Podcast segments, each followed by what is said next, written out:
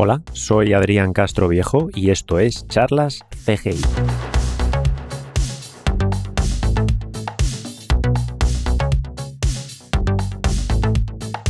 Charlas CGI es un podcast en el que invito a personas relacionadas con los efectos visuales o la animación a charlar sobre nuestro trabajo.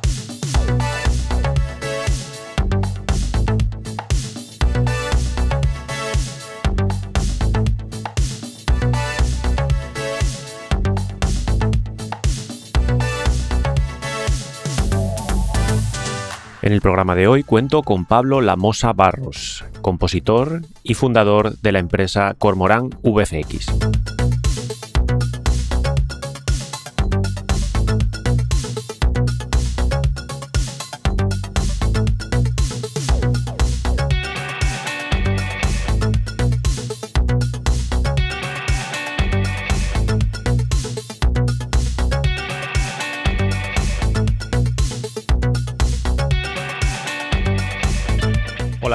Bienvenidas y bienvenidos a Charlas TGI. Eh, os recuerdo que podéis eh, seguir el podcast en Spotify, Apple Podcast eh, y en Evox, alguna otra plataforma también. Y podéis contactarme a, través de mi página web, adriancastroviejo.com, en Twitter, adriancastrov, y bueno, como decía en algún programa anterior, si, buscáis mi nombre por ahí, seguro que, encontráis manera de contactar. Em, bueno, pues hoy tenemos eh, como invitado a, Pablo Lamosa Barros. ¿Qué tal estás? Muy bien, muy bien. eh, he de decirlo que es la primera vez que, tengo un invitado que no conozco personalmente, porque he tirado siempre de, conocidos eh, profesionales. Y, bueno, principalmente la razón por la que, por la que lo, he invitado era que me interesaba mucho eh, saber la experiencia de crear una empresa eh, de VFX eh, en Galicia, que es lo que más me llamó la atención. Eh, esto, bueno, nos lo cuentas un poco a lo largo del podcast, pero quería que te presentaras porque, bueno, he visto un poco la trayectoria que, la trayectoria que tienes y, quería saber un poco, pues eso, de dónde vienes y, mm. qué, has, qué has hecho. Pues yo básicamente empecé en este mundillo hace prácticamente, sí, 9, 10 años, porque no me metí de lleno en los, en los efectos visuales. Eh, empecé tras el máster que hice en, en, Donosti, yo estudié comunicación audiovisual, luego hice un máster en, en, edición y postproducción de audio, donde tocaba, eh, tenía un módulo de Nuke que me, que me gustó mucho. Entonces intenté buscar unas prácticas... O sea, edición y postproducción de audio que tenía un módulo de, Nuke. No, no, de audio y vídeo. Ah, de audio y vídeo, vale, vale. Era de estos másters muy amplios. Es decir, de, de audio bueno, dábamos Pro Tools y tal. Yo estaba un poco despistado con el tema de lo típico, acabas la carrera, comunicación audiovisual es una, es una carrera muy amplia, no sabes qué hacer. Y a mí me gustaba la postproducción y no tenía nada genérico. Eh, entonces, eh, no tenía nada específico, vaya, que, que, de lo que quería hacer. Y viendo este máster, pues realmente me di cuenta de, lo, que, de lo que me gustaba, que era, que era la composición. Entonces intenté hacer unas prácticas de composición y, tuve la suerte también de poder hacerlas en Galicia. Yo el máster lo hice en Donosti, en, Centa, y me volví a Galicia a Ficción Producciones, que era una de las empresas que por aquel entonces pues seguían em, la estela de Bren y de y de Filmax. Sí, sí, sí, sí, sí, conozco, conozco la empresa. De hecho, hablé con ellos eh, una vez en una feria, porque yo intentaba ir a muchas ferias de estas y creo que mm. fue en, 3D, en 3D Wire, en Segovia. Eh, ahora se llama de otra manera, ya, ya, ahora no me sale el nombre, pero eh, que hacían jornadas de reclutamiento, que está muy bien, y hablar con empresas y eso está bastante bien. De hecho, eh, llegaron a contactarme para trabajar con ellos, pero fue justo cuando ya me vine para Londres. porque estuve hablando con ellos, pues sí, el, el, último año que estaba de freelance en España, en 2015, 2015 sí. Mm. Y vamos, no hubiera importado nada ir, creo que era en Santiago. ¿La sede principal está en Santiago? Sí, ¿no? Sí, la de ficción producciones sí. Eh, y, sí, es que en, Galicia eh, la, verdad es que sí que hay bastante tradición a nivel de 3D, eh, no tanto de, efectos, pero sí de, animación. Se lleva haciendo eso desde el bosque animado. La primera película la primera peli se hizo de, a nivel europeo fue, fue en Digra. Y eh, pues hay bastante mm, gente formada que luego se fue por ahí, como todo el mundo, eh, emigró y otra gente se quedó. Y Ficción Producciones, pues eh, viene un poquito a tomar el testigo de esas, de esas empresas de animación. Y yo me metí justo con una película que estaban haciendo composición, estaban haciendo con, con, con México, una coproducción y ahí me metí a hacer composición ah, de, ¿algo, animación. ¿Algo de, la, de los muertos o de No, esa, esa, fue esa fue después. Yo hice la anterior. Ah, me suena, me suena esa que creo que, fue para que Sí, estaban haciendo con Cuba. Yo, le hice Meñique, que estaban haciendo con Cuba, y la de Día de Muertos fue con México. Sí, sí, sí, eh, que esa justo empezaban cuando yo me fui para Madrid. Sí, es que me suena cuando contactaron conmigo, era para este proyecto, yo creo, sí. Hmm. Sí, sí.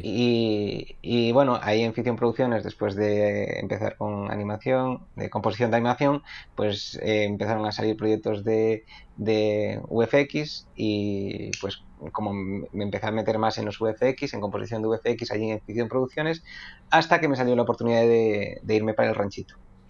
Eh, eché currículum a través de un amigo que me insistió mucho en plan hecha, que están cogiendo mucha gente, era la época del, del boom del ranchito que estaban haciendo Juego de Tronos y necesitaban mucha gente. Sí, sí. Y, entonces, pues nada, eché sin, sin mayor pretensión de irme. Yo estaba muy bien también en Galicia, estaba muy cómodo, pero al mismo tiempo, claro, llega un momento que, eh, claro, en Madrid en ese momento con, con, Juego de Tronos el ranchito estaba a, un nivel internacional ya y en, y en Galicia como que me faltaba de quién aprender. Y pues me dieron la opción de ir y me, para allá me fui. Y allí cogí la racha de Juego de Tronos, Colskin, y luego de allí ya pasé a, a Deluxe, a Deluxe. Que, que, eso, que también estuvo muy bien porque la, la vi como un poco, eh, vi como un poco crecer el departamento de, de, UFX de Deluxe desde un departamento muy pequeñito de ocho personas hasta, hasta ahora, hasta hace eh, hasta agosto del año pasado que estuve allí que fue cuando hicieron el proyecto más grande que hicieron hasta la época, que se juntó el CID con, con 30 monedas y bueno, y otras series que estaban llevando con Veneno y con, con todo esto. Y tuve la, la oportunidad de trabajar eh, un poco en todas ellas. Entonces, pues ese fue un poco mi, mi paseo por, por, las empresas. Y fue cuando eh, llegó la pandemia y me pasé el confinamiento en Madrid y dije yo prefiero irme para Galicia que estoy más tranquila, pues más tranquila allá al hito del mar. Sí, bueno, eh, eh, es un poco nuestra idea también. Eh, la verdad es que sí que a nosotros se nos ha hecho duro aquí en, mm. en Londres, mm. porque claro, aquí sí que se ha hecho muy largo. El invierno es duro generalmente, mm. sobre todo por la luz, ¿no? La falta de luz. Bueno, esto cuando lo comento con, con, los españoles sí que sí que lo notan también. Pero sí, sobre todo eso, estar encerrado y no tener contacto social durante mucho tiempo. Aquí el confinamiento no fue en casa, hmm. eh, podíamos salir a pasear, pero claro, llevamos eh, con esta dinámica un año ya. Hmm. O sea, un año de... Ha habido un poco de levantamiento a finales de... después del verano pasado, o sea, en septiembre, octubre, por ahí, pero rápidamente volvieron a cerrar todo porque no, no, no se podía. Y, o sea, fue, fue bastante mal. Eh, y entonces sí, aquí se ha hecho bastante duro también. No, no mm. descarto yo esa idea de volver, de volver a algún sitio agradable, la verdad. Sí, no, yo, yo, a ver, yo ya tenía pensado volverme, lo que pasa que hmm. igual no de manera tan, tan rápida. Sí, tan, no, porque además cuando estaba despegando ahí un poco el departamento, yo era de las personas que llevaba más tiempo en Deluxe, tal, y lo que pasa que mm, también por temas personales, de mi familia aquí, también mi pareja eh, justo eh, pues le tocaba una vacante, ella trabaja en una administración pública, es enfermera, entonces le tocaba una vacante aquí, como que se cuadraron ahí los astros para, para, para venirse aquí, ¿no? Entonces dije yo, pues, pues me vengo y me monto por libre e intento, intento hacer algo. Entonces fue cuando decidí pues un poco ponerle nombre al proyecto, no empezar como autónomo, sino ponerle que realmente ahora mismo estoy yo solo, ¿no? En la empresa. En la empresa, en, en Cormorán VFX. Eh, pero no descarto que, esto crezca, porque la, verdad el volumen de trabajo que está habiendo, estos, estoy teniendo en estos últimos meses, pues me sorprendió bastante, me sorprendió bastante y hasta cierto punto, claro, estás en ese punto que a veces como necesitas a otra persona, pero... Pero falta un poco más de trabajo igual para poder sobrevivir, ¿no? Y seguir adelante. Eh, joder, pero está, está, está, está muy interesante la idea, o sea, porque además, bueno, no lo hemos dicho, yo sí que, bueno, he mirado información de, algunas entrevistas que has hecho y tal, en la TVG y, mm. algún medio digital, Eh, y bueno, sí que me he enterado que, la, empresa está, eh, bueno, donde has montado tu, digamos, tu empresa está en Bueu, en, hmm. supongo que es tu pueblo. Es en mi pueblo, sí. De, hecho, estoy ahora mismo construyendo lo que sea el, bajo eh, comercial, con el bajo comercial, el bajo donde, donde estará. Yo estoy en una oficina provisional y, lo voy a hacer en, el bajo de, de, sí, de aquí, de una casa de mi pueblo. Entonces. Sí, sí. ¿Y por eh, qué? O sea, y lo, digo, o sea, me parece perfecto, me encanta la idea de, eso, de volver a, tu tierra, y más siendo un pueblo eh, pequeño, porque vamos, mm. yo no sé si lo he dicho en el podcast alguna vez, la verdad, yo soy de Ponferrada eh, y aunque es una ciudad, o sea, no es tan pequeño, se, queda, se me quedaba muy corto para muchas cosas, ¿no? Ya desde que mm. me fui con 18, 19.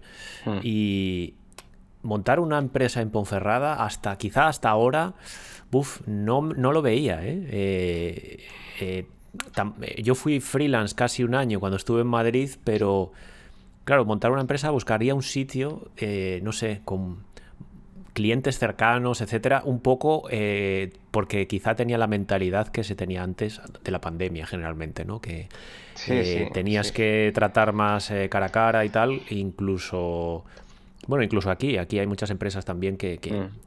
Es un poco para mantener al cliente de cine, ¿no? Que tienen las oficinas y todo esto, ahí todo muy pomposo y tal. Pero ¿por qué, eh, ¿por qué en Huevo y no en otro sitio? Eh, no solo porque sea tu pueblo, ¿no? ¿Por qué no, por ejemplo, decir, vale, pues en Madrid, que seguro que me sale más curro? No lo sé. Sí, pues es una, es una razón muy simple. Porque yo quería vivir, vivir aquí. Es, así de simple. Entonces yo dije, bueno, aunque pierda algo de curro, aunque no tenga tanto curro, pues mira, aquí la vida es más económica, puedo vivir más relajado. aquí en, en Galicia, claro, todo es más fácil a ese nivel que si yo me monto ahora un bajo, como cojo una oficina en Madrid y tal. No, aquí lo puedo hacer de otra manera, más, más fácil. Y me apetecía realmente vivir aquí. No sé lo que pasará dentro de unos años. Igual dentro de 10 años, si esto crece o no, tengo que plantearme cómo, cómo evolucionar la empresa. Pero eh, si crece o no, igual me tengo que mudar. Igual me tengo que decir, ostras, pues me tengo que ir para Santiago. ¿Qué pasa? que ahora mismo eh, llevo, no sé, un porrón de proyectos y es que en ningún momento, claro, estoy yendo a algún rodaje, tal, pero es que da igual, para los rodajes da igual que esté aquí, que esté en Santiago, pero de cara a los clientes, yo hago todas las revisiones y hago todo el workflow a través de Internet. Ahora mismo con, con, las herramientas que hay. Y yo, igual hace tres años, te digo que sería imposible. Porque en el sitio donde estoy yo, em, por, razones tecnológicas y por razones de, trato con cliente. Hace tres años, en el sitio donde estoy yo tenía tres megas, ahora tengo un giga. Sí, por, claro, de velocidad de internet, por desarrollo rural, están metiendo mucha caña. Eh, sí, sí. yo he de, decirlo ahora que lo, que lo comentas. Eh, yo estuve trabajando el verano pasado, fui unas semanas a España. Me coincidió en una empresa que me dejó ir a España unas semanas. Eh, desafortunadamente ILM no me deja. pero, pero sí, estuve trabajando desde un pueblo cerca de Astorga.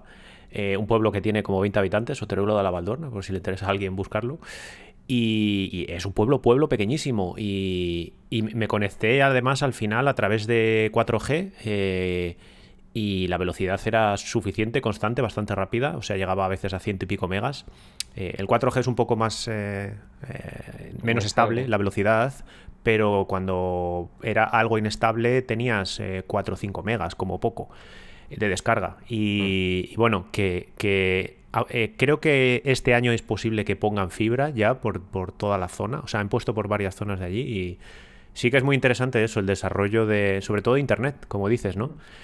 Eh, justo además, es que estabas respondiendo a las preguntas que se me estaban ocurriendo, eh, porque bueno, lo del tema de Internet sí que en España hay muy, muy buena conexión en general, incluso en los pueblos, lo digo porque aquí en Londres, yo en la anterior eh, casa que estaba, el piso que estaba hace ya más de tres años, eh, teníamos una velocidad media de 3 megas más o menos. Y yo flipaba que digo, estoy en Londres. O sea, esta ciudad es como cuando vienes aquí y dices, hostia, Londres es la hostia, aquí hay muchísima gente, hay los mejores estudios del mundo, tal.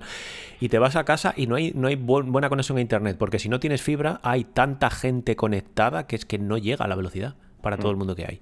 Pero bueno, haciendo ese inciso, eh, la otra cosa que comentabas es el tema de los clientes. Claro, hace tres años o dos años eh, ha cambiado entonces un poco la mentalidad de, del cliente.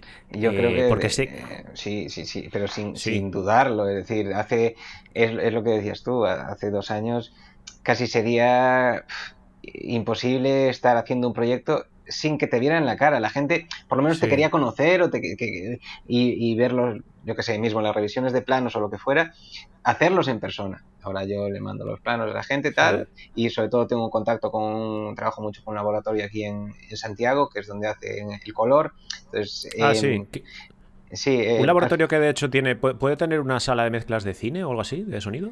Es bueno, lo digo, lo digo porque me acabo de acordar, porque, vamos, yo eh, estudié sonido en, su momento, hace unos cuantos años, y recuerdo que hace muchos años, o sea, muchos años, igual posiblemente en 2005, por ahí, o incluso antes, mm. montaron un estudio eh, eh, con una sala de mezclas, la típica sala gigante de cine, para hacer mezclas de cine en Santiago. No sé si eso seguirá existiendo.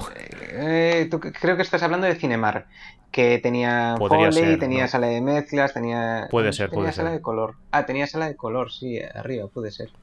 Pero no, este es, este es Alfonsín, Alfonsín Digital Lab, que también es un, es un, chico que aquí trabaja un montón, está haciendo la de hierro, está haciendo un mogollón de, series, pero a muy, muy buen nivel. Y la verdad es que hay como una serie de, eh, de personas, además que que, que están montando así estudios súper interesantes aquí en Galicia, como David Machado, que llevó el, premio a Mejor Sonido por El Desconocido, creo que fue hace, hace unos años, el, Goya. Sí, que El Desconocido que se rodó en Coruña, me parece, ¿no? En Coruña, sí, es de vacaciones, es, gallega. O, por ejemplo, están luego los de Soundtrap, que son, son gente que se dedica al foley a nivel internacional, que están también cerca de Santiago. Entonces, hay como así una, hay una serie de, de estudios que trabajan a nivel nacional e internacional, pero desde Galicia que en, Deluxe, que, tienen departamento de sonido, decían, jo, qué, qué, qué valor le echó ahí, por ejemplo, Machado, que hace a los directores ir a Galicia a hacer las revisiones de sonido, que él el estudio lo montó, además también en un pueblo cerca de Santiago, y le dio igual. Él ganó eso, eh, mogollón de Mestre Mateo, que son aquí los Goya de Galicia, y ganó un Goya y tal, y se montó el estudio en Galicia. Y dijo, y entonces yo me llevo muy bien con toda esa gente también, porque bueno, aquí el, al final el sector audiovisual es muy pequeñito, lleva muchos años en Santiago, y también por eso, eh, al volver ya tenía, yo mantuve muchos contactos aquí eh, de cuando yo trabajaba en ficción, y de, yo trabajo también aquí en un festival de cortos en, en mi pueblo, que por el que pasa mucho mucha gente del panorama audiovisual gallego. Entonces, al final no, no somos tantos en Galicia, hay mucha producción y yo los contactos que, tenía de cuando estaba trabajando aquí, pues lo mantuve. Cuando me vine, pues ya fui, ya fui anunciando, oye, que me vengo, si tenéis VFX, y me fueron saliendo cosillas, alguien se fue avisando a otra persona, otra persona fue avisando a otra persona, y así también pues acabé trabajando, ahora estoy con, una serie mismo para Madrid, que es lo curioso también de la pandemia, que, que, no sabían que yo, está, que yo no estaba en Madrid hasta semanas después, que el director de producción me dijo, ostras, porque me dijo, este viernes es festivo, no sé qué. Y dije, pero festivo porque es la, no sé qué festivo. Algo en Madrid, local. Algo de Madrid, sí. Y yo dije, ah, vale, pero es festivo a vosotros. Y me dijo, ah, pero no estás en Madrid. No, no, yo estoy en Galicia. y así, da igual. decir, porque claro, sí, sí, sí. Sí, eso, eso es es que justo además lo que decías es, me interesa todo, sobre todo eso, ¿no? La relación con el cliente y tal. Y, el tipo de proyectos que estás haciendo, porque eso sí que no vi en, alguna entrevista que contaste alguna cosa, hmm. eh, pero si, si, nos podías contar un poco eh, qué tipo de proyectos estás haciendo. Eh, pues, dices que eres compositor, es todo un poco a nivel de compo. de momento, necesitas más cosas, algo de 3D. ¿Qué tipo de trabajos, un poco en concreto, que este podcast es de VFX, hmm. puedes detallar lo que quieras? Bueno, podcast que es de VFX, animación y estas cosas también, mm. aunque como mi experiencia es en VFX siempre me centro un poco más, un poco más en mm. ello, ¿no? Sí, pues no, básicamente hasta ahora fue todo compo. Eh, sí que mm. estoy pendiente de algunas cosas que llevan en 3D, que, que, externalizaré o que, tengo que buscar la manera de de encajarlo, pero bueno, aún en esos proyectos aún estamos en fase de guion, por suerte ya estoy trabajando, eh, porque aquí también hay que hacer mucha... Eh, mucha didáctica, hay que, enseñarle a la gente un poco cómo funciona esto, porque en Galicia... Sí, bueno, en cine, yo creo que en cine... Bueno, eh, vamos, es que estabas llevándolo seguro, va, en Galicia hay poco tal. La didáctica esta es que la tienes que hacer, a ver, no lo digo yo porque yo no, yo no trabajo en rodaje, ¿no? Pero la tienen que hacer mm. con los propios clientes que, mm. que, van, o sea, grandes clientes incluso. Y, los, mm. y los propios directores de cine muchas veces no, no saben ni, ni, con lo que están trabajando. Claro, claro, no, no, y yo, eh, eh, de hecho, hablando con gente aquí de, la GADIC, de la industria del audiovisual, yo le decía que, sería muy necesario hacer formación, por ejemplo, de efectos visuales a, a, a directores y a productores para que sepan lo que se puede hacer simplemente. Porque yo muchas veces hablando con ellos, yo tengo un, estoy ahora también un proyecto, que tengo un rodaje dentro de unas semanas, que, que claro, tienen como muchísimo miedo a, a que sea muy caro o a que sea, muy, caro. muy complejo. Sí, o muy complejo o que no quede bien, pero sobre todo a que sea muy caro. Entonces, yo normalmente lo que hago es darle unos, unos precios orientativos de lo que pueden valer las cosas, sobre todo eh, con trabajos simples como pueden ser borrados, que, que mismo sí, de tablets o de cosas. O, para producciones eh, de, época o, eh, tipo así, sí, esto es es cosas muy simples, pero que la gente tiene muchísimo miedo a la intervención de, VFX porque no sabe hmm. lo que supone, no tiene ni idea de lo que puede costar. Entonces, claro, ahí hay, mucho trabajo. Y bueno, por lo que decías, las producciones que, que, llevo hechas, hasta ahora es un poquito de todo, es un poquito de todo. Es decir, estuve, la primera así grande fueron Tres Caminos, que es una, es una serie de ficción producciones para, para Amazon Prime, eh, y era una serie que, bueno, pues tenía mm, sobre todo un tema de cromas, eh, algún mate painting, tenía una secuencia de accidente, tenía eh, muchos borrados de, andamios de la Catedral de Santiago, tenía instituciones de estrellas, porque habla del Camino de Santiago y se centra en, las estrellas. Bueno, así. Luego, ahora se va a estrenar una película que se llama Cuñados, que, es una película, una comedia gallega que se estrena el mes que viene. Em, luego también estuve, que ahí también es la típica película de, estudio pequeño de composición, con borrados, con alguna integración, con televisiones, con móviles. Que hay mucha demanda de, este tipo de efectos que no son complejos, pero que muchas veces te, son eh, necesarios. Ese tipo de efectos, eh, vamos, lo digo por la experiencia que sé de, algunas empresas o empresas así te enteras generalmente más en empresas un poco más pequeñas. Bueno, hmm. para mí una empresa pequeña es una empresa de menos de 200 o 150 personas, porque a veces siempre, a veces siempre, eh, y alguna vez hablaba con alguna amiga o, amigo de un poco del sector eh, que está en alguna empresa así más pequeña, y claro, para mí eso, menos de ciento y pico me parece pequeña. Hmm. Eh, claro, ten en cuenta que, es que, claro, por ejemplo, en, DINE que éramos más de mil y aquí en, ILM, pues aquí seremos cerca por 800 o más seguramente en, Londres y son miles de personas de todo el mundo, mm. que al final a veces estás en contacto con, más gente, ¿no? Eh, y, contando todo esto se me ha ido el, santo al cielo. Eh, Estamos hablando de los efectos más, simples, el tema de sí, las es verdad. Eh, los, efectos más simples, mm que me fui por las ramas contando esto, eh, en empresas pequeñas te, enteras un poco más de cómo va la cosa y tal, y te puedes enterar un poco más de, no, pero es que nos interesa esto porque es que, claro, es más barato, más barato, o sea, eh, da más dinero. Ese tipo de efectos eh, a muchas empresas es lo que les hace sobrevivir.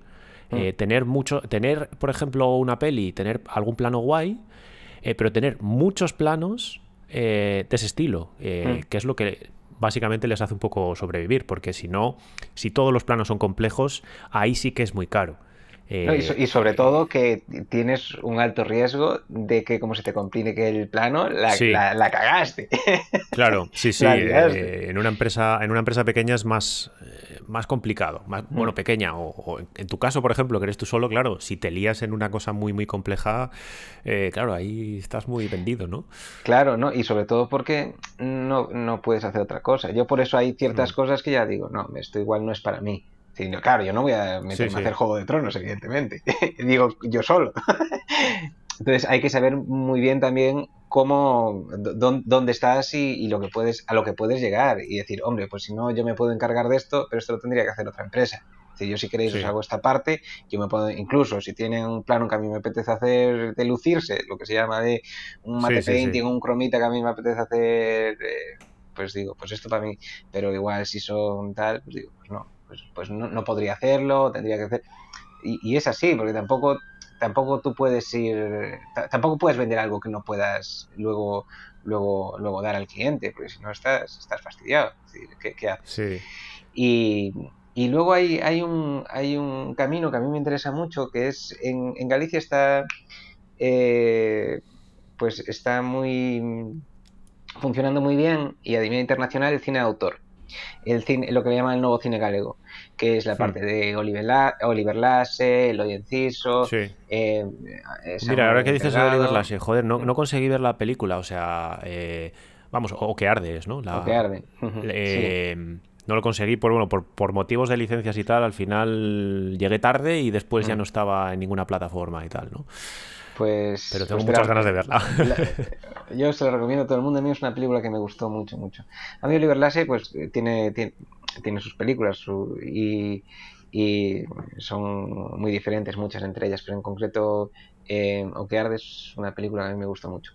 Pero lo que iba. Eh, hmm. eh, por ejemplo, hay en, las que trabajé últimamente de Nuevo Cinema Galego es Eles transportan a Morte, que es una película de, Samuel Delgado y Elena Girón, que produce Fingalaica, y es una película que dentro del cine autor, claro, a mí me parece un trabajo súper bonito porque mm, tienes que trabajar mucho con el director, aparte que eh, a veces parece más complicado, ¿no? El cine autor, porque ahí sí que hay un miedo muy grande a muchas veces a tocar el material o a que algo sea irreal o hacer algo meter el VFX en, en, cine de en cine de autor es es delicado, ¿no? Este, es delicado y sobre todo este, este que es eh, pues grabado con cine con celuloide con mucho grano una textura muy hmm. bonita tal entonces trabajas muy mano a mano con el director y, aquí sí que hubo, hubo un trabajo muy bonito. No puedo hablar mucho porque no, no se estrenó aún,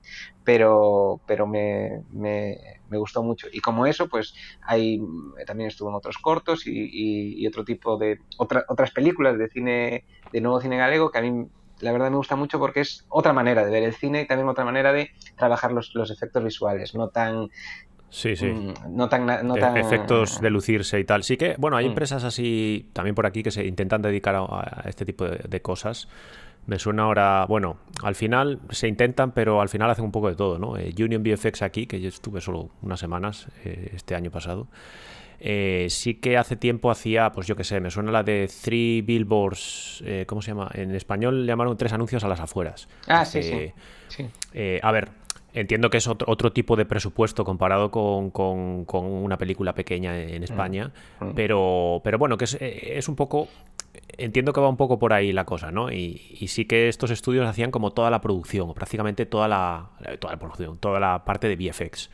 Y eran VFX, bueno, pues sin ser muy llamativos, ¿no? Explosiones y cosas de estas, ¿no? Que a mí siempre me gusta un poco eso, ese tipo de, ese tipo de trabajo de VFX, los VFX invisibles. Sí, sí, em, sí no, no solo que sea igual más sencillo de hacer, o sea, no que sea sencillo, sino igual tienes un environment eh, muy complejo a nivel de VFX y 3D y tal, y composición, pero, pero bueno, queda muy bien y muy bien empastado y, mm. es lo que necesitaban para la mm. película. Pero no es una mm. película en que después aparece un avión y empieza a bombardear todo, ¿no? que también pasan esas cosas. Y, o sea, ahora que decías un poco esto, se me ocurrió una pregunta porque, claro, a nivel de presupuesto eh, están muy, muy ajustados o... Eh, no sé, ¿hay diferencia de, una producción un poco más eh, grande en plan de, yo qué sé, de Prime Video o, alguna plataforma así con estas? Y, y, después, bueno, no se puede hablar de presupuestos, entiendo, pero eh, siempre se puede editar, que lo estamos grabando. Por eso, eso es un poco la idea también. Eh, no sé, eh, si puedes contar algo, si no, pues dices que no y seguimos a lo siguiente. No, no, no, realmente no puedo porque aparte... más o menos, a, mí siempre me cuentan el cuento de que todo el mundo va muy ajustado, todo el mundo va, yo no sé cómo, pero es lo típico de cuando, cuando llega a efectos que somos los últimos, pues evidentemente lo que le queda, pues ya no queda dinero. No, y, lo que le queda lo intentan ahorrar para, promoción y distribución, entonces te intentan mm. dar lo mínimo posible. Pero no, de cara, de cara a, a las producciones para mí no hay... A ver, se nota que algunas van un poco más apretadas y otras necesitan eh, un, poquito más de trabajo, pero bueno, en, general no, yo no noté que, se destinen mucho más en, en, unas que en otras. Todo depende de lo que, lo que quiera producción y dirección hacer con, los efectos, claro. Sí, pero vamos, que eh, un poco la pregunta venía por, bueno, mi, experiencia en España, tanto en el sector sobre todo de sonido, más que de VFX, mm. de, la precariedad, ¿no? De, si de alguna manera te afectaba, eh, vamos, no la precariedad, sino que busquen eh, trabajo precario. O sea, si... No, no, que conste que, a ver, no, no son grandes millonadas, pero no me están discutiendo mucho los precios, que es lo, que es lo bueno. Como tampoco hay aquí en Galicia mucha competencia, yo creo que tampoco, y, al final yo estoy casi em, un poco por encima, entiendo, de, que lo que cobraría un freelance o lo que cobraría un freelance, Depende, depende, Entonces no cobro como empresa, que muchas veces, claro, en una empresa tú tienes una persona de producción, una persona de supervisión, una persona, un compositor y, y una alguien de edición de efectos que están trabajando sobre el mismo plano. Yo al final hago todo eso. Es decir, yo hago de editor de efectos, yo hago de producción, yo hago de, de, supervisor y yo hago de compositor. Entonces, claro, entiendo que los, los costes se reducen de momento como, como, como casi a precio de, de, o, casi no a, precio de freelance. Pero bueno, también hay que contar de que yo tengo equipo, yo invertí en equipo, invertí en licencias, invertí en, sí, sí, claro. Eh, la luz. Sí, bueno. al, final es un... Entiendo que es un poco como empiezas, no vas a empezar ya con 10 empleados sin tener eh, trabajo. Claro. Eh, entonces, bueno, no sé, aunque aquí en Londres redimensionan las empresas, si hace falta, pues a crecer a lo loco, o sea... Eh, hay empresas que, bueno, ahora las grandes, ¿no? Que te contratan, pues necesitamos 500, pues 500. Que en tres meses no hay trabajo, pues todos a pues su casa. Y bueno, Eso, es un poco eh, el, tema del sector, ¿no? Lo que pasa que, bueno, aquí sí que es muy fácil saltar de una a otra, ¿no? Mm. Pero me parece, joder, me parece muy interesante todo lo que, lo estás contando. Eh, y, bueno, relativo un poco a esto, te preguntaba un poco de presupuesto, pero no sé si, es, si está relacionado del todo o no, pero eh, ¿cuánta cantidad de planos eh, se pueden hacer? ¿O cuánta cantidad de planos puede tener una peli eh, más de autor? y es por hacerme una idea. Yo no sé si, si, igual alguien está más acostumbrado, pero sí que, claro, estoy acostumbrado un poco a cantidad de planos. Por ejemplo, y te doy un ejemplo yo. A mí una película que, tiene 300 planos de, de VFX me parecen pocos. Evidentemente para lo que yo estoy acostumbrado, claro, ¿no? Eh, pero, por ejemplo, estaba pensando ahora mismo en Tenet, que tiene por ahí pocos más, ¿no? Eh, eh, pero claro, no sé, hay pelis que igual necesitan, pues eso, con 30 40 planos ya solucionan lo que necesitan. Claro, ahí está, es decir, yo normalmente trabajo en películas que no son de efectos visuales, mm. entonces tienen muchísimos menos efectos visuales. Yo normalmente trabajo en películas que necesitan para eh, lo que decías tú, efectos invisibles o apoyo a edición, temas de record, temas de eh, borrados, temas de... Sobre todo arreglar cosas, suele ser ese, el, tema. Y te digo, está, abriendo por aquí los, los que tengo, que tengo por aquí. Por ejemplo, aquí tengo una peli que tiene, pues, eh, unos 60 planos, podría ser la media. Sí, pero 60 planos, pero claro, me, eh, me estabas contando que, claro, haces absolutamente todo. O sea, incluso supervisión en rodaje. Eh, depende, del, depende, del proyecto, ¿no? proyecto, sí, porque hay proyectos que a mí ya me llegan en plan, oye, que tenemos que hacer esto. y es en plan, y aquí nadie se le ocurrió poner puntos de track. Ah. Bueno, a ver, eh, puntos de track encima eh, yo hago match move eh, claro, en muchas empresas. eh, da igual o sea en empresas en pelis tochas sigue pasando. Hmm. o sea sigue pasando eso. De que no hay ni puntos de track o faltan cosas o, que claro el director no quiere cromas o que no quiere no sé qué o que después digo pero si es que no, hay nada no hay es todo negro o sea ¿qué, ¿qué hago? Pues, pues, sí, pues 60, pues podría estar ahí. Y luego las series, eh, que estoy con un par de series, pues depende. Porque también depende del capítulo, ¿no? Claro, son series que sí que suelen tener algún decorado con, con ventana croma y puedes tener desde, estoy viendo por aquí, capítulos de de 40 Tampoco digas, digas nada que no puedas decir, ¿eh? No, no, no. Yo, ni, siquiera, estoy diciendo eh, producciones, así que... Em, sí, pues es que hay, hay series que incluso por capítulos tienen lo que tiene una, una, película. Es que ahora mismo la serie. Sí, sí, sí, sí, sí. No, claro, eh, eso puede, puede variar bastante, pero. No, era por saber un poco, porque sí que igual, igual, bueno, igual hacías eh, menos planos, supongo que igual alguna peli, claro, sí. Pensaba más en, las que dices que tienes que supervisar, ir a rodaje, todo el rollo, porque claro, si tienes que hacer 60 planos, ir a rodaje, aunque sea el trabajo sencillo, digo, eso se lleva, lleva un montón de tiempo también. Claro, no, no, lo de rodaje normalmente son cosas eh, excepcionales en el sentido de si el director realmente está más tranquilo con que, con que vaya tal, pues se va y, tal, pero hay ya luego otras cosas que, intento incluso si estoy muy ligado a no ir, le digo, mira, tenéis que hacer así, así. Y ahora mismo, pues mismo en pandemia, también hasta lo agradecen en plan, bueno, pues te llamo un minutito o te hago una videollamada y ves el plano, te mando el plano por WhatsApp y me dices cómo lo ves y así, eso ah, bueno, también, es el procedimiento. Yo tengo el chip este de, digo, tío, por WhatsApp, tío, madre mía. no, no, claro, pero en, o sea, ya, es que ahí tenéis otros acuerdos de confidencialidad, pero a mí me tiene pasado de estar trabajando y alguien en rodaje me manda una foto del croma y, claro, lo, veo y dice, ¿está ok o no está ok? Pero también igual son, son producciones mucho más pequeñas, no son sí, sí, mayos o incluso anuncios, eso me, eso me pasa. Pero está, está guay eso, o sea, está guay, estaba pensando, está guay que se acostumbren a, estas cosas, o sea... Mm. Eh, porque de alguna manera una empresa pequeña, pues igual eh, si tienes que ir a rodaje, eh, aunque tuvieras más empleados y tal, ¿no? Pero si tienes que disponer de una persona en rodaje y tal, pues claro, al final el precio sube mucho más, ¿no? Si es una cosa sencilla que igual se pueden apañar en rodaje las personas que están trabajando en él, pues no sé, puede estar bien. estaba acordando ahora de... bueno, una chica que ha pasado por el podcast que ha currado conmigo, Bea, que trabaja ahora en tema de virtual production y estaba eh, bueno, no era el tema tipo Mandalorian con, todas las pantallas LED, era más para similar a lo que hicimos eh, en el Rey León, que era más eh, grabar, digamos, rodar las cámaras, ¿no? Y los movimientos de cámara, este tipo de cosas, ¿no?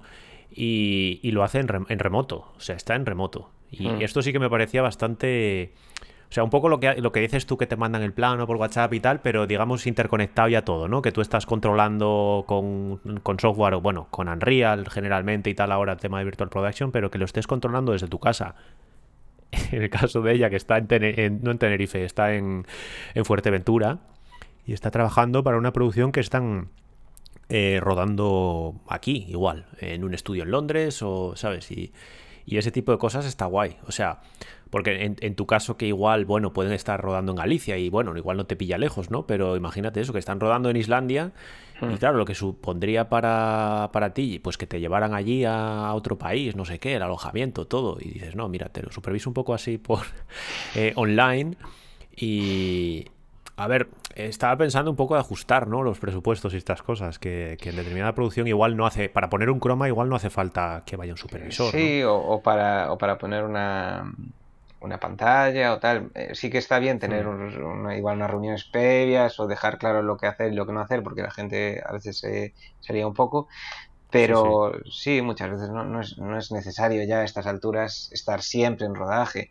Sobre todo cuando no son, eso, grandes producciones. Sí, cuando no son grandes cosas. A ver, evidentemente en un rodaje ya medio, de medio a grande, que tampoco sé cómo compararía si es, es hiper necesario que haya gente. Y de hecho, bueno, claro, es que las producciones que trabajo yo es que es otro mundo, ¿no? Pero, pero claro, ahí hace falta un equipo decente de gente que controla, o sea, mm, porque a veces mm. he estado, eh, me estaba acordando ahora mismo, series también, series de, de Reino Unido, eh, eh, que en alguna empresa la persona que estaba allí, en alguna que supervisaba el estudio en el que estaba, proyectos, claro, digo proyectos pequeños, pero bueno, al final son series con un montón de planos por cada capítulo y mm, de tener igual solo una persona, una o dos como mucho, pero claro, a veces mandaban al propio productor o tal, y digo, pues que eh, no, no, me vale, o sea, yo necesito mm. información. Eh, en mi caso era simplemente algo súper sencillo, ¿no?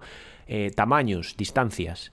O sea, da igual. O sea, si no hay. Eh, sé que los rodajes eso no hay tiempo, no hay. Mm, no se puede poner ahí, en el medio cuando están los actores, ni después porque están ensayando, ni no sé qué, no hay tiempo para nada. Pero bueno, te llevas algo, un material, un palo, llévate un, palo que mide medio metro o un metro, me lo pones ahí, haces una foto con el móvil rápidamente a algo que no esté desenfocada, por favor, si puede ser, eh, por tener una mínima referencia, ¿no? Porque a veces, eh, sobre todo en, este caso era Match Move, ¿no? Que, mm. necesitas escalar algo, necesitas mm. tener algo a escala, después se va a ampliar, se va a hacer, en este caso era un interior, ¿no? En plan, podría ser como una especie de iglesia. Eh, también, bueno, había otros que eran plan una especie de, librería. Bueno, librería no, biblioteca. Que ya mm. estoy traduciendo las cosas literalmente. library. Pero, claro, que al final sale, sí sale, pero cuesta mucho más, lleva mucho más tiempo y eh, eh, sobre todo tiempo. Cuando les empiezas a hablar, digo, no, es que si inviertes en esto unos minutos, te ahorras un montón de horas de curro mías. Hmm. Eh, y claro, ahí ya empiezan a entender un poco, dicen, ostras, si hacemos esto mejor, igual nos ahorramos mucha pasta. Sí, sí, sí. Yo, creo que sí, esa es la clave. Siempre que haya una integración hmm. potente, no de pantallas o a ver, yo si es croma, eh, croma grande, también te diría que, sí tiene que haber alguien supervisando. Pero si es pantallas, tal, o eh, otro tipo de efectos más pequeñitos, que para mí, y en este caso son la mayoría, mm, no. Y si hay alguien que controla de un poco de croma en el equipo, pues hombre, se puede ir a los primeros o, se puede ir a todos. Es decir, yo hmm. siempre que puedo, lo que pasa es que hay muchas veces que estoy liado con entregas o tal y, no me da, pero a mí ir a rodajes me gusta y si puedo voy. Pero también, claro, si vas no estás no estás haciendo compo, entonces no siempre, sí, sí, que hay que siempre es compatible. Valorar un poco. Pues, joder, me parece súper interesante todo. Sobre todo, bueno, te contacté un poco por eso, por, digo, joder, alguien que monta una empresa ahí en Galicia, de puta madre. Eh, y de hecho, a ver, eh, claro, tú has trabajado solo en España, ¿no? Bueno, digo sí, sí. Eh, no, no, es que mi idea, mi idea era, como siempre, yo estaba en Madrid y mm. mi idea era, joder, pues me puedo ir unos meses fuera y de repente, boom, el, ah, sí, la pandemia. Sí, el COVID. Eh, sí, a ver, a mí me costó salir un tiempo también. Sí que es verdad que me costó mucho tiempo también entrar en VFX, que me gustaba mucho y tal, eh, el tema de cine. Em, y sí, evidentemente no me arrepiento de nada. Y he conocido mucha gente fuera y también eso, he hablado con muchos en el podcast y tal.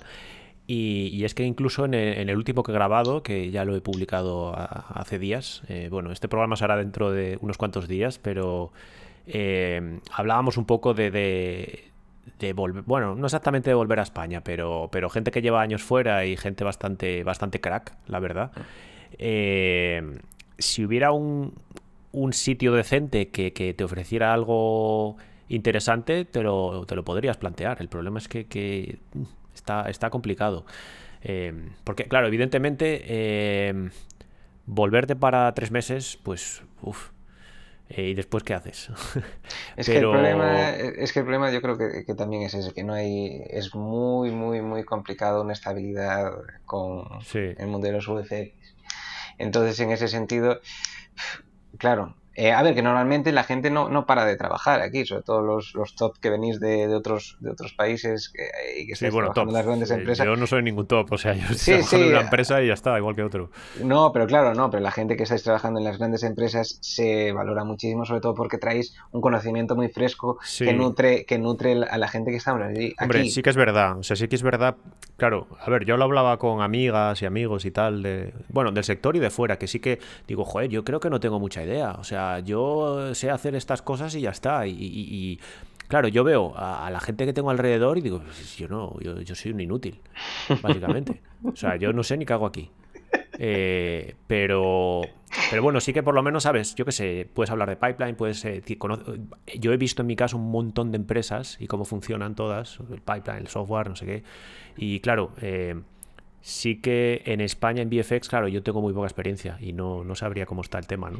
Mm. Eh, pero bueno, un poco eh, relativo a lo, que, a lo que te estaba contando, que sí que hay mucha gente que, le gustaría volver. Eh, em, y no al final que siempre habla muchas veces, no, es que en España se paga poco y tal. No, o sea, o sea, no quiero el mismo salario, no querríamos el mismo salario que cobro aquí o eh, un salario digno, porque yo siempre, lo reivindico y siempre intento hablar de salarios. En, un programa que saldrá próximamente he, hablado de salarios con, un compañero.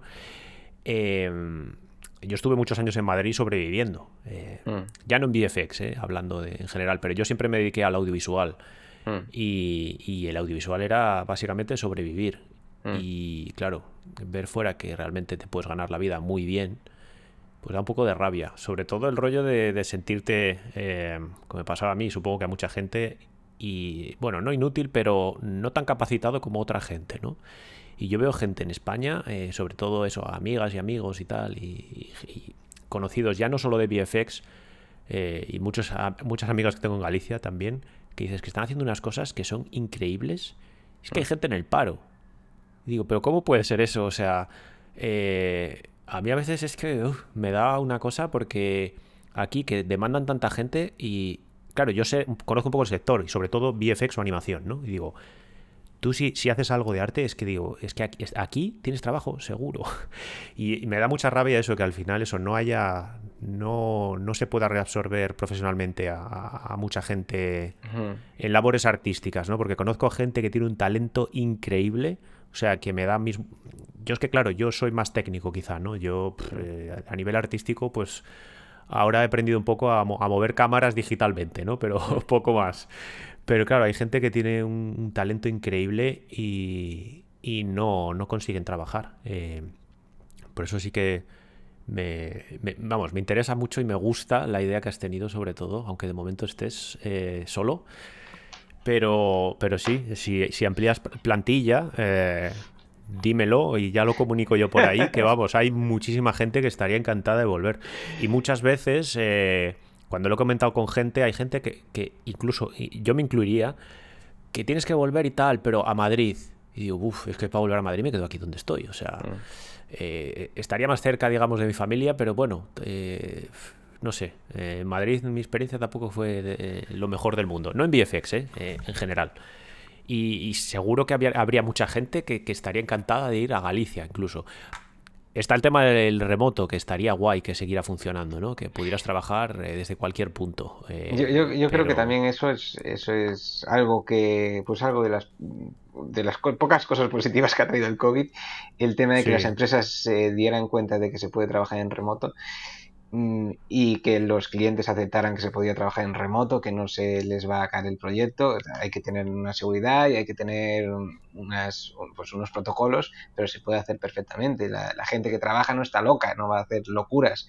Y, sí, sí, sí. eso justo, e, es que eso justo que dices es un poco el dilema que creo que hay un poco más en España. O sea que es que lo, lo decía en estos últimos podcasts que he grabado, que uno se ha publicado, el otro todavía no, pero eh, Em, me ha contactado alguna persona y tal, eh, bueno, a raíz de hacer el podcast, tampoco es que me contacte mucha gente, ni lo escuche mucha gente, pero bueno, eh, y, claro, me comentan un poco el rollo de que en, algunos sitios sí que, sí que como que les dicen que tienen que ir a la oficina, que no sé qué, y yo creo que todavía hay, eh, vamos, no, no, solo en nuestro sector, sí que todavía hay un poco ese, esa desconfianza que, mm. no llega a despegar. Lo digo además también porque sé que en, la gran mayoría de empresas del sector fuera de España, es que no se va a volver a la, a la oficina 100%, eh, por lo menos a medio plazo y algunas ya, ya se lo han planteado a más largo plazo, eh, evidentemente sin, decir cuáles, pero, pero la gran mayoría se van a mantener de alguna manera esto. También porque los mm. empleados y todos, o sea, hasta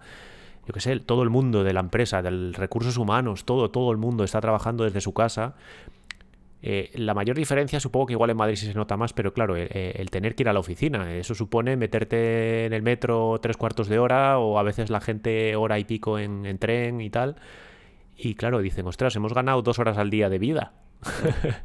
Sí, que no hay mucho que hacer ahora mismo, pero sí, sí, en un futuro... Eh, no hay mucho que, hacer, pero, pero... por lo menos no estás en un metro metido mirando para las paredes, eso está claro. aunque, bueno, aunque fuera un tren muy cómodo y con poca gente, que, cosa que aquí eso no, no pasa, pero, mm. pero sí que se agradece, eh, pues eso, no tener que estar una hora y pico en el transporte. Si es de vez en cuando, vale, eh, no mm. estaría mal. Mm. Pero bueno, era un poco por utilizar eso, ¿no? Que por lo que a mí me llega todavía en, algunos, eh, no sé si en algunas empresas, en, no solo en nuestro, en nuestro sector, pero todavía hay un poco ahí de reticencia a ser 100% online. Eh, o en algunos casos que me decían que dicen, no, en cuanto se pueda ya vuelven a la oficina. Mm. Y ayer comentaba eso con, cuando grabé, eh, en concreto era bueno con, con, Xuan y, Daniel, que llevan un montón de años en, en el sector eh, un poco esto, ¿no? De si había, si no tenían infraestructura o tal, pero yo mm. digo, a ver, si es una empresa pequeña que no tenga problemas de confidencialidad, entiendo que puede usar eh, programas tipo TeamViewer y tal, ¿no? Para conectarte en remoto. En las que trabajamos nosotros no, porque necesitas eh, una VPN, no sé qué, un mm. ordenador que tengo yo aquí, por ejemplo, especial. Bueno, especial, es un ordenador que ya te prepara la empresa, no sé qué, no puedes acceder a internet mm, y este tipo de cosas.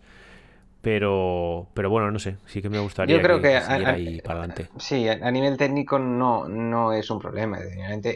configurarlo es un trabajo, pero como hay, hmm. hay muchos otros trabajos, me refiero, no es una gran dificultad técnica y está visto. Yo lo comprobé en, Madrid que, que, se puede hacer y mismo yo aquí intenté mm, eh, también instalar pues el, el HP este, el... el HP Remote, el RGS. Eso es, que, yo tengo El que usamos en todos lados. Eso es, y, y, yo lo, lo, instalé y funciona de puta madre. ¿Qué, ¿Qué, pasa? Que también tienes que instalar la VPN y tal. Entonces yo, yo lo tenía por si tenía que estar fuera algún día, pues tal, bueno, pues lo, lo, probé. Entonces no es, eh, técnicamente no es, no es ningún problema. Y para los clientes, yo por lo menos aquí en Galicia lo que estoy comprobando, ¿qué pasa? Que son proyectos mucho más pequeños, evidentemente son proyectos muy pequeños de VFX. Sí, sí. Una cosa muy...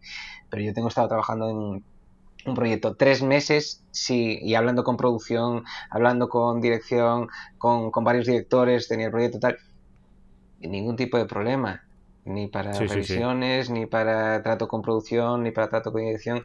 Y, Está guay sobre todo eso, que lo que dices tú, el, el cliente, eh, que supongo que antes no le gustaba, eh, yo he oído cosas y he visto cosas, bueno, hace años ya, pero eh, sobre todo en publicidad, ¿no? En publicidad, cuando decían publicidad de VFX y tal, que era mucho más lo de eso, las salas de Flame.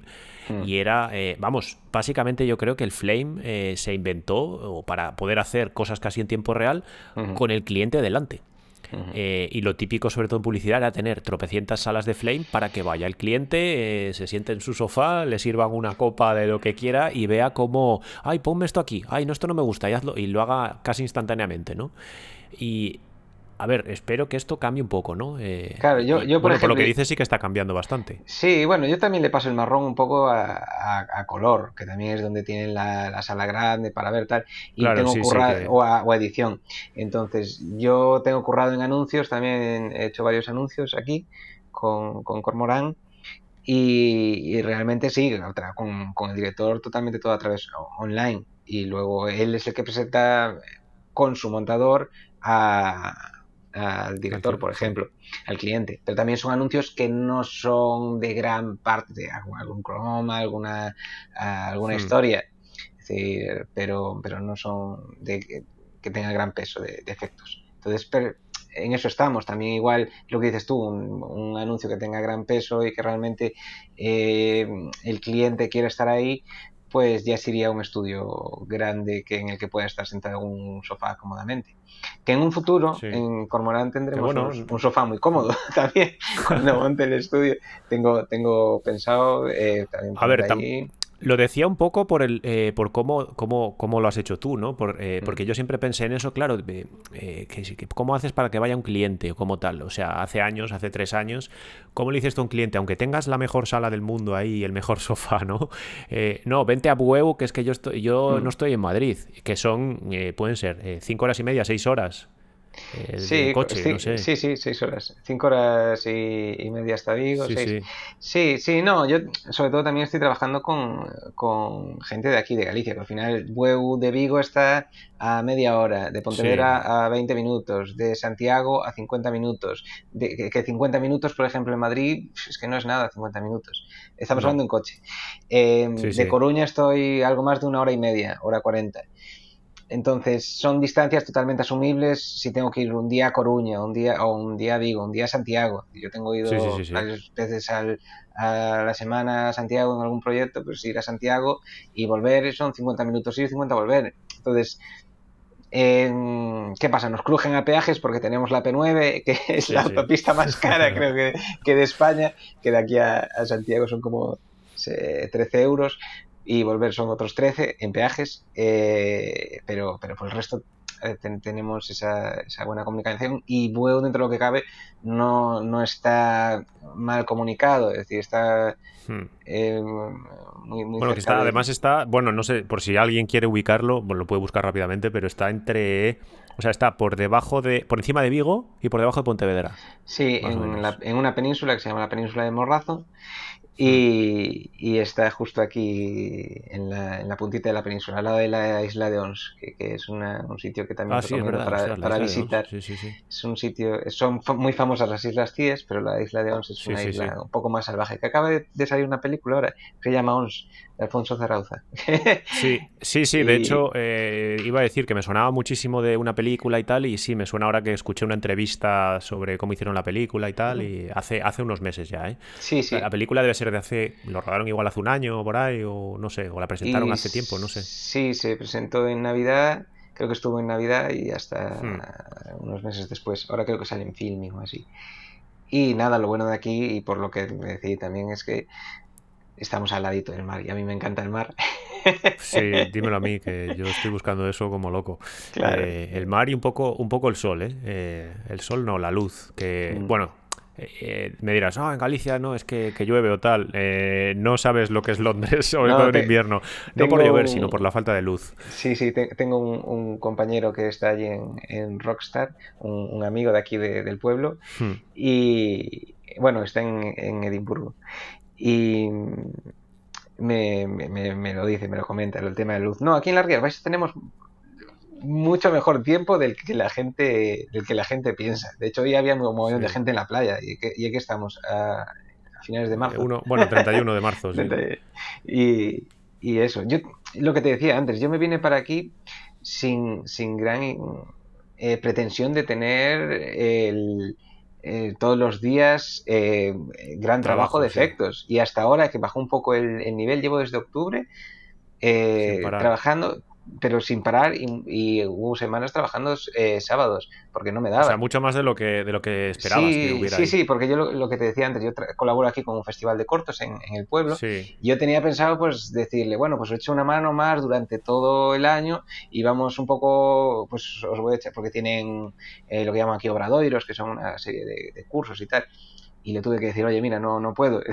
Es decir, esto sí, lo, tengo, lo, tengo, a tope con, con curro que no tenía tal. Y, y, la verdad me sorprendió muchísimo. Pero también, eh, no sé, igual como el tema de la pandemia, los rodajes se complicaron, pues igual la, producción también buscó una opción que, pudiera ser algo más económica. Sí, para salir adelante, sí, y para sacar el proyecto. También eso puede ser. Y, aquí, eh, pues, eh, eh, o te vas a Madrid o no. Es que realmente no tengo muy claro antes qué hacía la gente con estas películas, el tema de los efectos, aunque sea pequeños.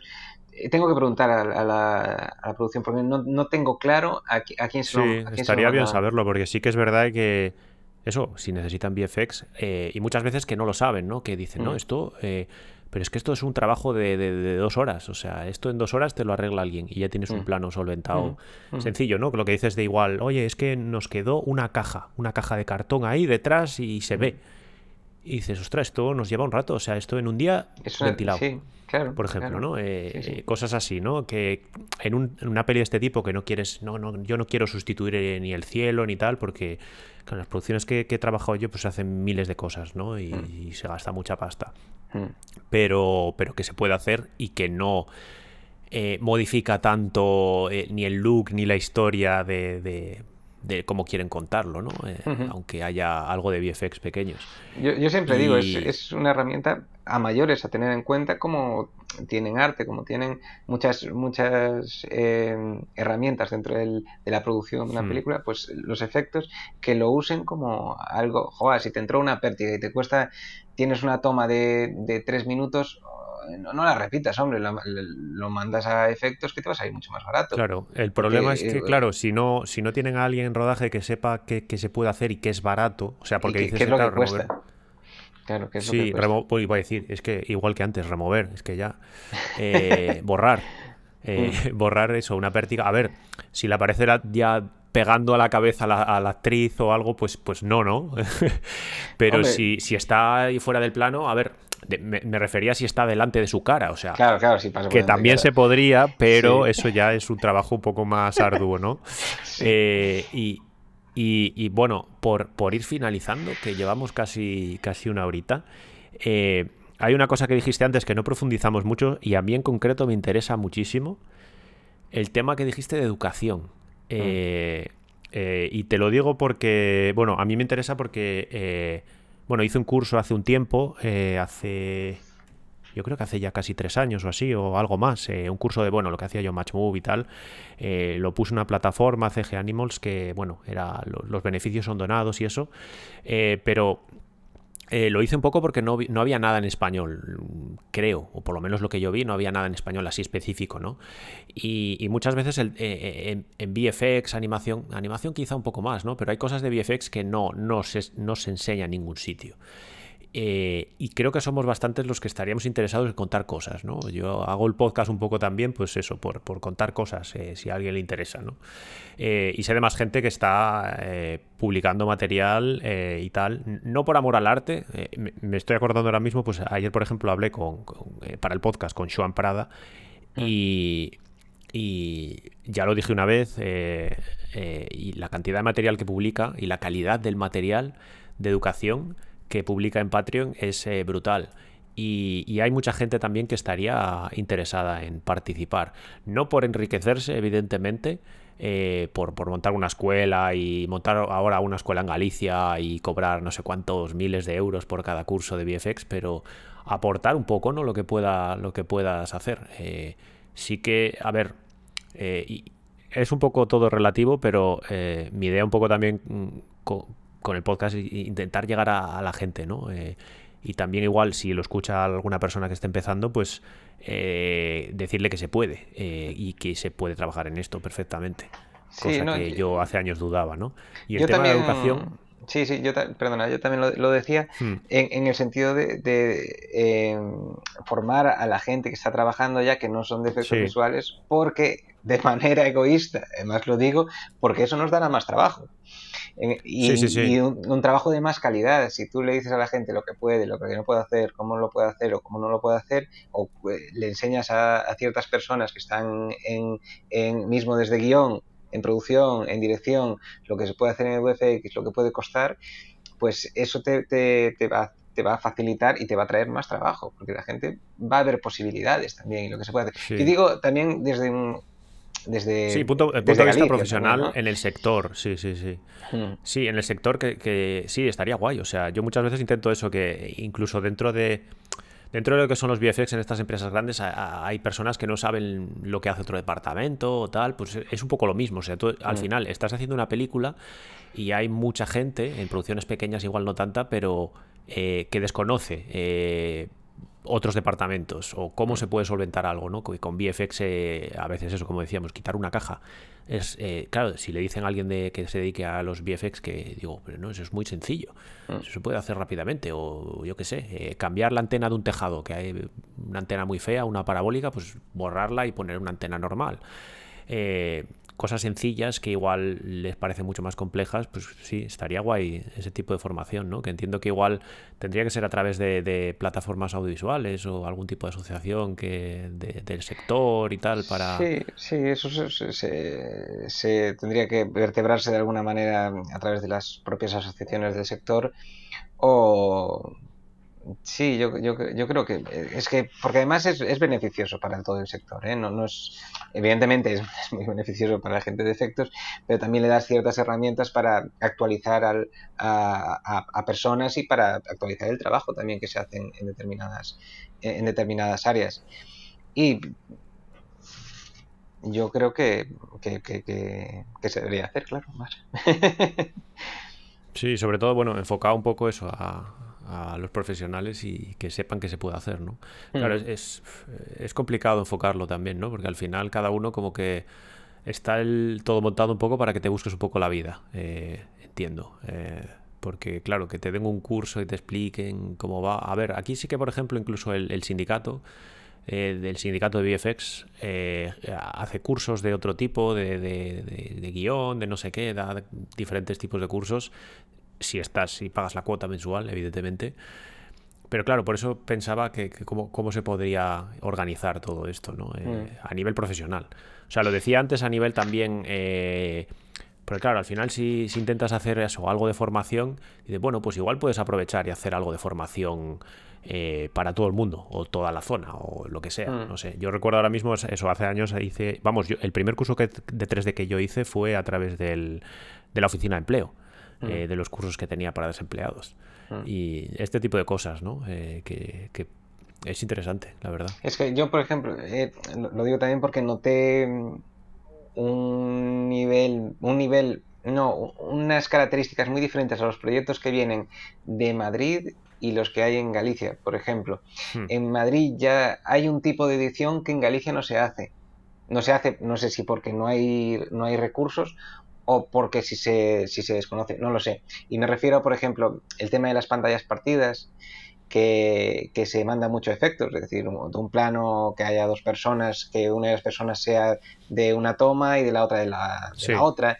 El tema de los eh, eh, jump cuts que, se hacen y se corrigen con un fluid morph, en el sentido de que, claro, tú le quitas tres segundos al plano, imagínate un plano corto, y le quitas tres segundos y, que no se note eso, ¿no? Lo haces a través de, bueno, con, con un cronos o tal, y haciendo unos, unos apaños con máscaras y tal, pero eso, por ejemplo, en Madrid se hace mucho, pantallas partidas se hace mucho, eh, se hace mucho retoque de, de edición, eh, rescalados, se tocan un montón en, efectos también para quitarle el grano, eh, rescalarlo bien, volvérselo a poner.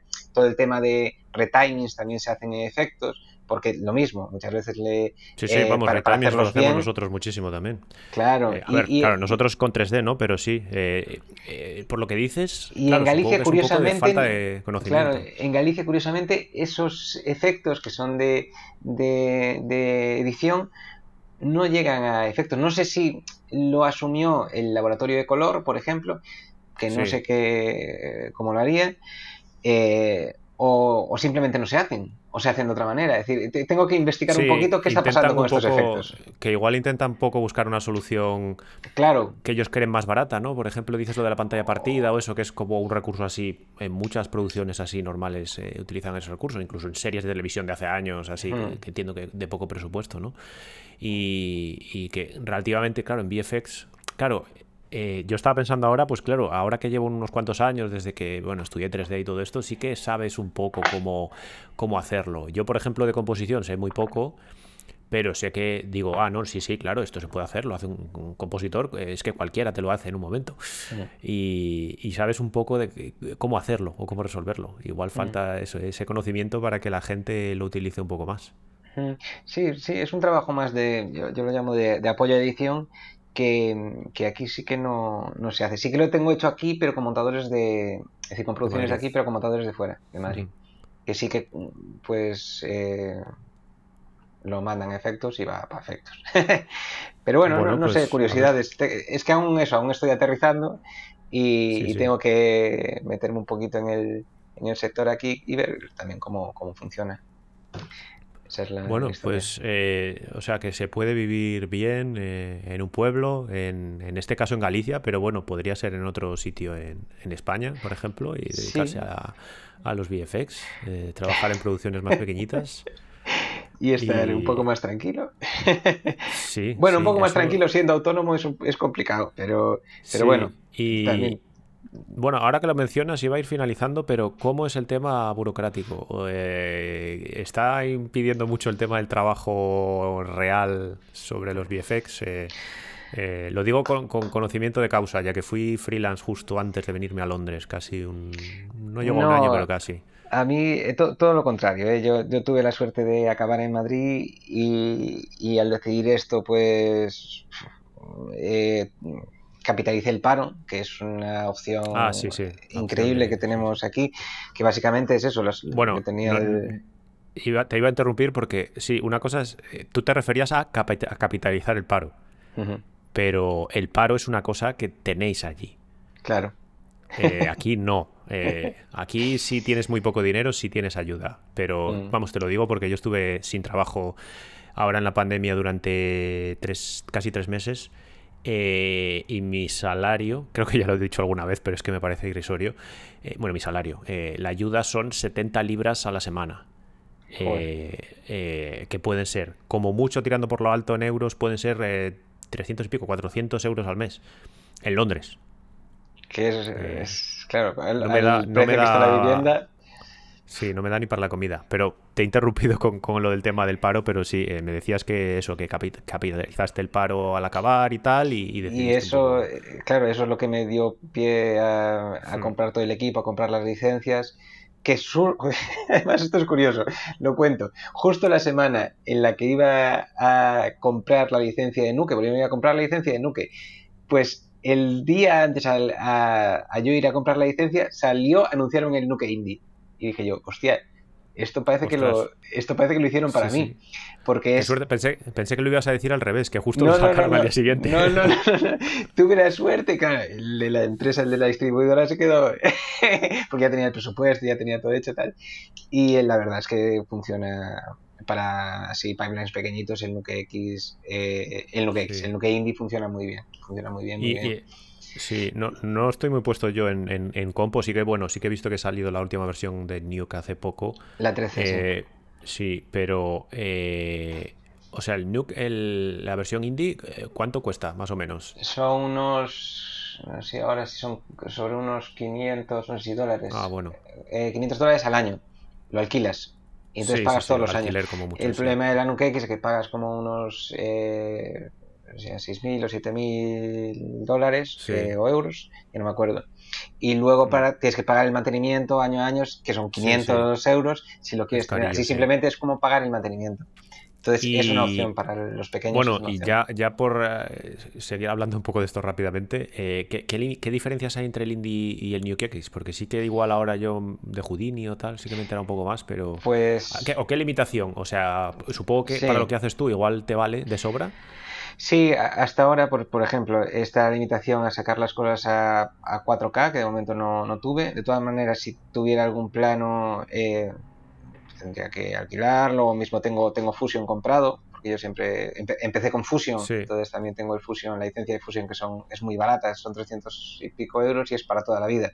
Entonces, tuve que comprar, pues ya lo compré. Sí, además la, si lo usas poco, o sea, poco, para proyectos más pequeños y tal, es gratis Fusion, me parece. Eh, igual sí, es para pero creo que comerciales. Es en, HD. Sí, no, no, ah, en HD no tengo. el límite. Yo creo que sí. Y no, sí, sí. sí, porque es como el DaVinci, está dentro del DaVinci y es hasta HD. Ah, es verdad que ahora está dentro de DaVinci. Es verdad. Yo me, compré me compré la Blackmagic precisamente para grabar ciertas cosas, porque yo como no tengo simulación, hay algunos humos o vapores o tal que los grabo con, con fondo negro. Sí, sí, sí. Y más, más, eh, un poco más artesanal, pero también queda muy bien. Entonces me compré la Blackmagic y me venía con el, con el DaVinci y también con el, con el Fusion, vaya. Y lo que te decía, del Nuke Indie, en las limitaciones es que no sacas a más de 4K, no tienes para programar en Python, que están cifradas los scripts, no los puedes, hacer, no los puedes abrir en Nuke. Y realmente creo que no puedes abrir gizmos, creo que no puedes meter gizmos. Pero bueno, el yo hasta ahora lo pude optimizar bastante el Nuke, lo, lo puse muy a mi manera y no me dio grandes problemas, no eché mucho de menos nada que no tuviera antes. Sí, sí, sí. Algún sí, no, eh, también sé que, porque me lo había comentado algún compañero, amigo y tal, que con Houdini pasaba un poco lo mismo, ¿no? Que tiene también mm. la, la, licencia Indie, que es bastante barata, mm. y el precio creo que anda por ahí, similar, y que es algo, algo ya asequible, porque si quieres empezar tú y pagarte 6.000 euros o lo que sea al año, es mucha pasta. No, es, bueno, la compras por 6.000 y luego haces 500 euros al año, pero aún así es, era en la mitad del, prácticamente de lo que iba a estar en la capitalización iba para el Nuke. Así me pude comprar la, la Blackmagic, eh, pude ya de un principio comprar el Mocha, pude comprar el, el eh, NetVideo y tener ahí un, un, set de plugins un poquito más, más pros y, y estar un poco más tranquilo. Entonces, y, pues eso, a, nivel de burocracia, pues no, lo que te decía, no fue gran cosa porque tengo una una asesoría que me lleva los papeles, entonces yo le pago la asesoría y son los que se encargan de, porque si no ya entre ser lo que te decía, ir a la supervisión, hacer de compositor, hacer de producción, hablar con clientes. Si por encima me tengo que encargar de, hacer los papeles para Hacienda, ya no, ya, no da el asunto. Entonces, eso ya pues, eh, pues creo que lo vamos a ir, eh, lo vamos a ir dejando aquí. Eh, lo que suelo hacer al final es, aunque hemos hablado mucho rato y, y ahora mismo somos tú y yo, porque a veces mm. tengo alguna invitada más o invitado, te dejo que digas lo que te apetezca, o sea, lo que quieras del sector, de una reflexión. Eh, te dejo vía libre para que te, para que te expreses.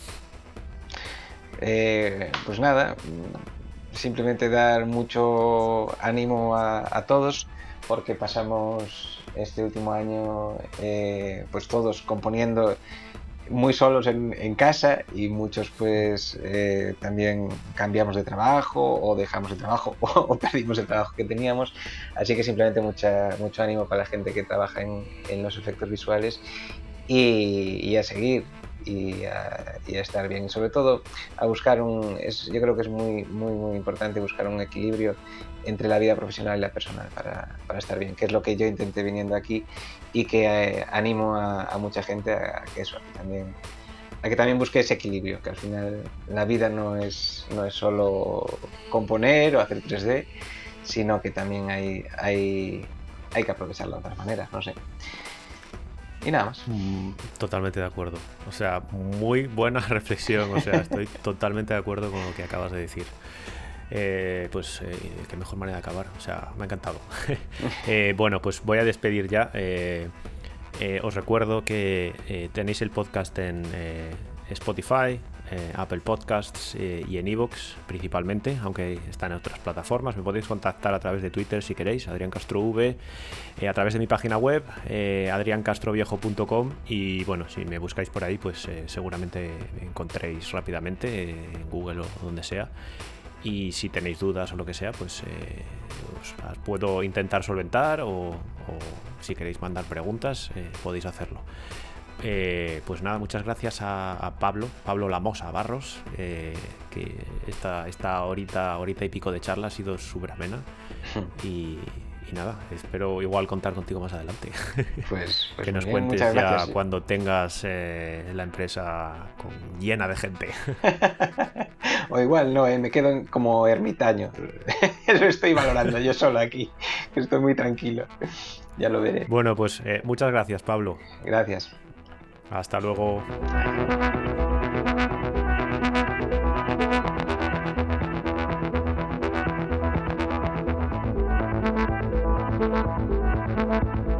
I'm gonna ask you to look away.